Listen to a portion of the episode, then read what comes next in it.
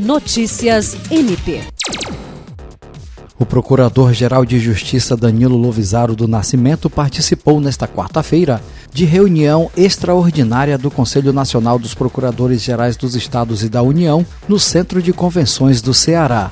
Na ocasião foram debatidos o processo de votação para a escolha dos dirigentes do colégio e pautas realizadas à atuação e fortalecimento do MP, entre outros.